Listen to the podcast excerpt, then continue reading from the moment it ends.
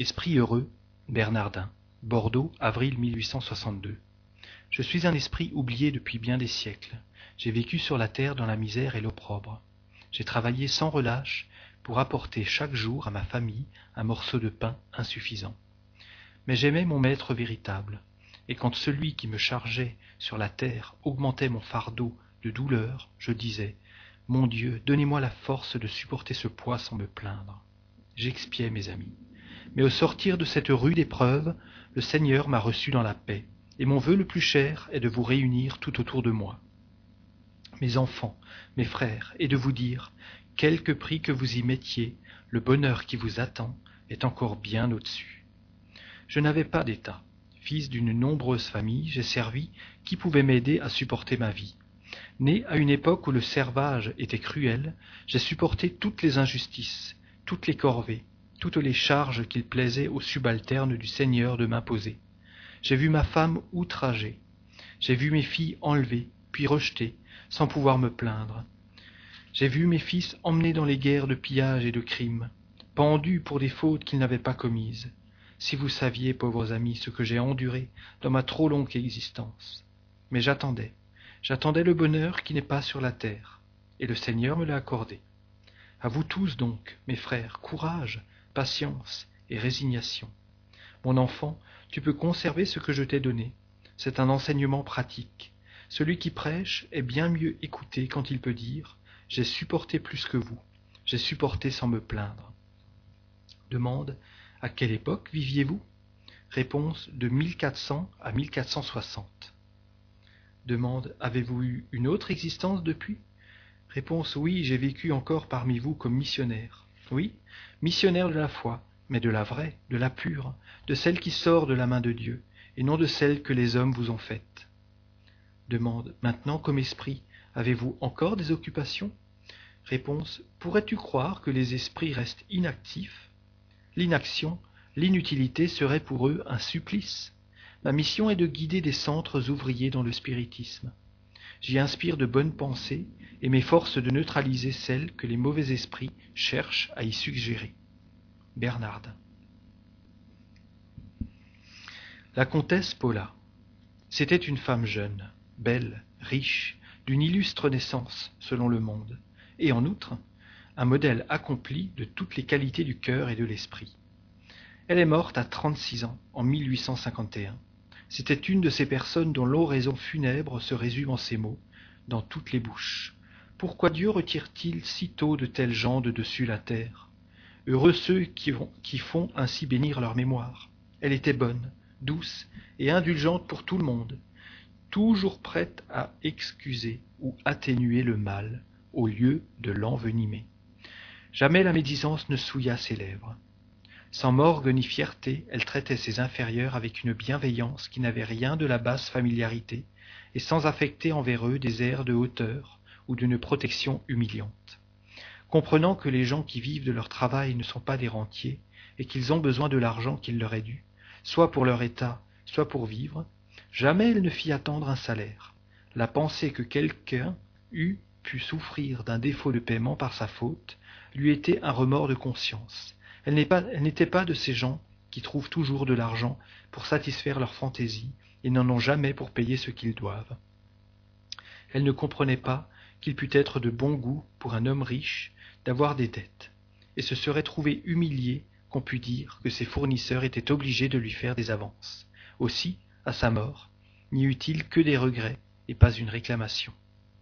Sa bienfaisance était inépuisable, mais ce n'était pas cette bienfaisance officielle qui s'étale au grand jour. C'était chez elle la charité du cœur, et non celle de l'ostentation.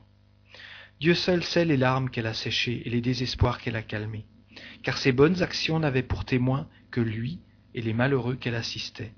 Elle savait surtout découvrir ces infortunes cachées, qui sont les plus poignantes, et qu'elle secourait avec la délicatesse qui relève le moral au lieu de l'abaisser. Son rang et les hautes fonctions de son mari l'obligeaient à une tenue de maison à laquelle elle ne pouvait déroger.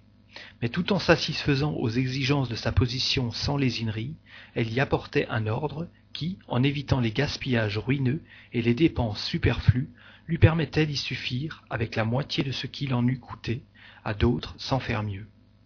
Elle pouvait ainsi faire sur sa fortune une plus large part aux nécessiteux. Elle en avait distrait un capital important dont le revenu était exclusivement affecté à cette destination sacrée pour elle, et le considérait comme ayant cela de moins à dépenser pour sa maison.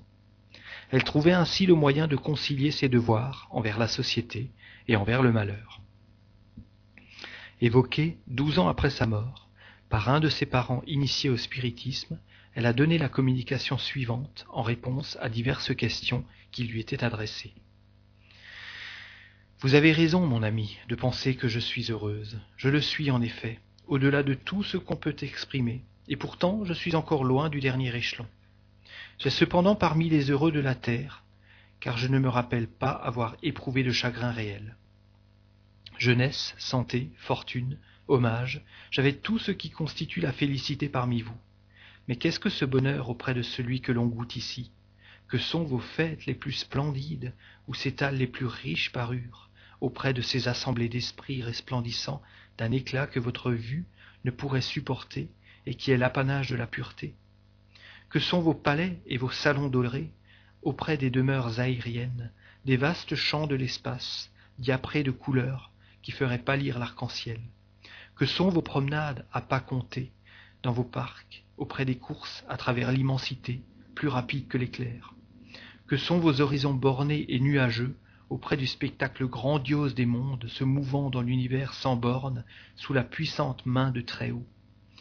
Que vos concerts les plus mélodieux sont tristes et criards, auprès de cette suave harmonie qui fait vibrer les fluides de l'éther et toutes les fibres de l'âme que vos plus grandes joies sont tristes et insipides auprès de l'ineffable sensation de bonheur qui pénètre incessamment tout notre être, comme une effluve bienfaisante, sans mélange d'aucune inquiétude, d'aucune appréhension, d'aucune souffrance.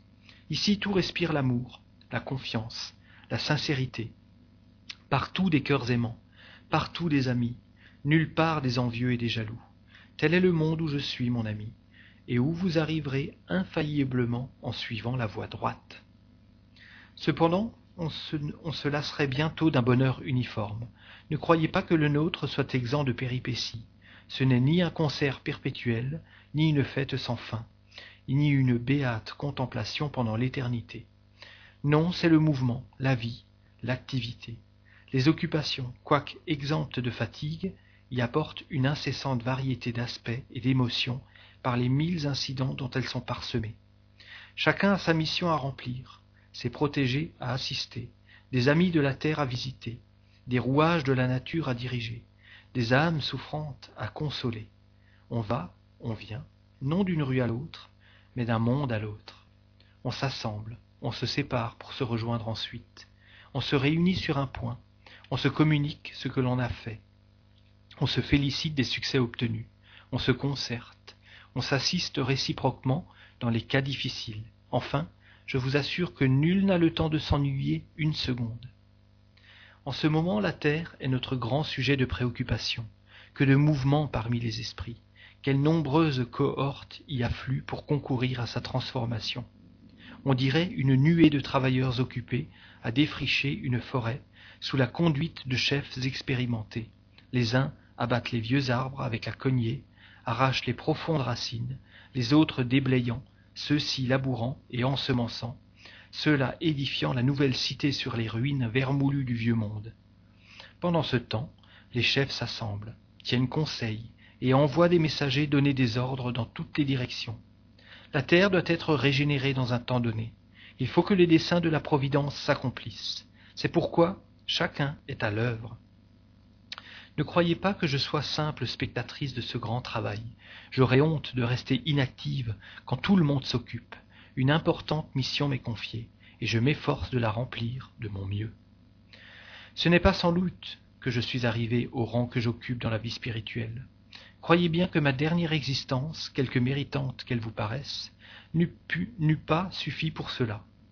Pendant plusieurs existences, j'ai passé par les épreuves du travail et de la misère que j'avais volontairement choisies pour fortifier et épurer mon âme. J'ai eu le bonheur d'en sortir victorieuse, mais il en restait une à subir, la plus périlleuse de toutes, celle de la fortune et du bien-être matériel, d'un bien-être sans mélange d'amertume, Là était le danger. Avant de la tenter, j'ai voulu me sentir assez forte pour ne pas succomber. Dieu m'a tenu compte de mes bonnes intentions et m'a fait la grâce de me soutenir. Beaucoup d'autres esprits, séduits par les apparences, se hâtent de la choisir, trop faible, hélas. Pour affronter le péril, les séductions triomphent de leurs inexpériences. Travailleurs, j'ai été dans vos rangs, moi, la noble dame. Comme je, comme vous, j'ai gagné mon pain à la sueur de mon front. J'ai enduré des privations. J'ai souffert des intempéries. Et c'est ce qui a développé les forces viriles de mon âme. Sans cela, j'aurais probablement échoué dans ma dernière épreuve, ce qui m'eût rejeté bien loin en arrière.